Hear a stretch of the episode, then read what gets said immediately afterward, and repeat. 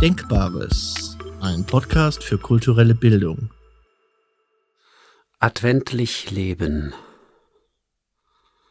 Auf Gott warten dürfen. Von Holger Zaborowski. Der Advent ist eine Zeit der gespannten Erwartung. Advent heißt Ankunft. Wir sehnen uns nach etwas, das auf uns zukommt, aber noch nicht da ist. Die heilige Nacht. Wie jedes Ereignis, auf das wir uns freuen, gewinnt sie an Gegenwart gerade dadurch, dass wir geduldig auf sie warten müssen. Wenn dann die weihnachtlichen Tage beginnen, feiern wir ein Fest, das historische Wurzeln hat.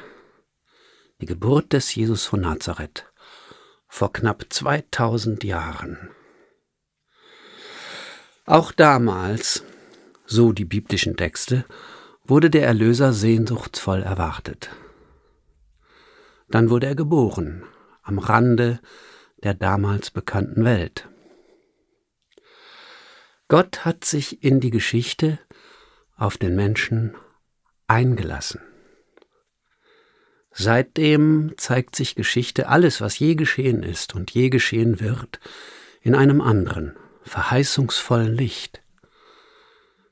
Auch das, was wir, wie die Corona-Pandemie, nicht wirklich verstehen können, was keinen Sinn zu haben scheint, was uns erschüttert, und verletzt.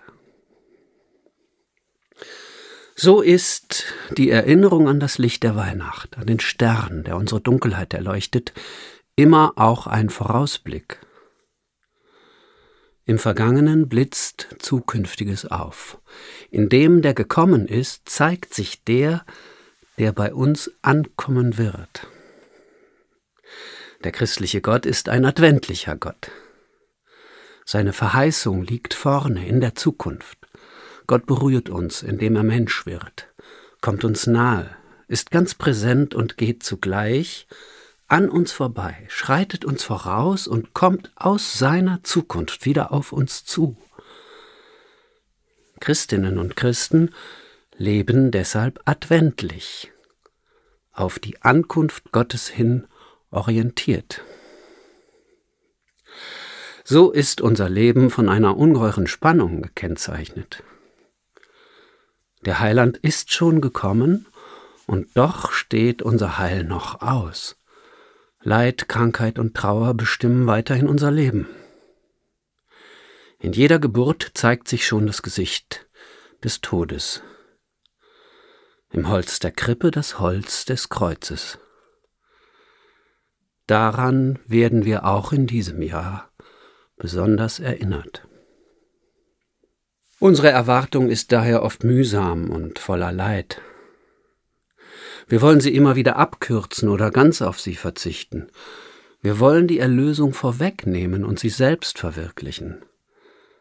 Durch unsere menschlichen, allzu menschlichen Bestrebungen, durch den Willen zur Macht, den Drang zur Herrschaft, die Kontrolle über uns und die Welt. Doch gehört zum Menschsein das Warten auf die rechte Zeit, auf das, was kein Mensch vorwegnehmen, machen oder planen kann, auf ein Licht von außen, das in uns leuchten kann und unsere Dunkelheit erhält. Schmerzhaft müssen wir das Warten im Schatten der Corona-Pandemie wieder neu lernen. Wie Gott sich in unsere Geschichte eingelassen hat, können wir uns auf seine Heilsgeschichte mit uns einlassen. Eigentlich müssen wir nicht auf ihn warten, wir dürfen warten. Die Wochen des Advents sind selbst schon ein Geschenk, die Gabe des Ankommenden, des Zukünftigen des heilenden Gottes.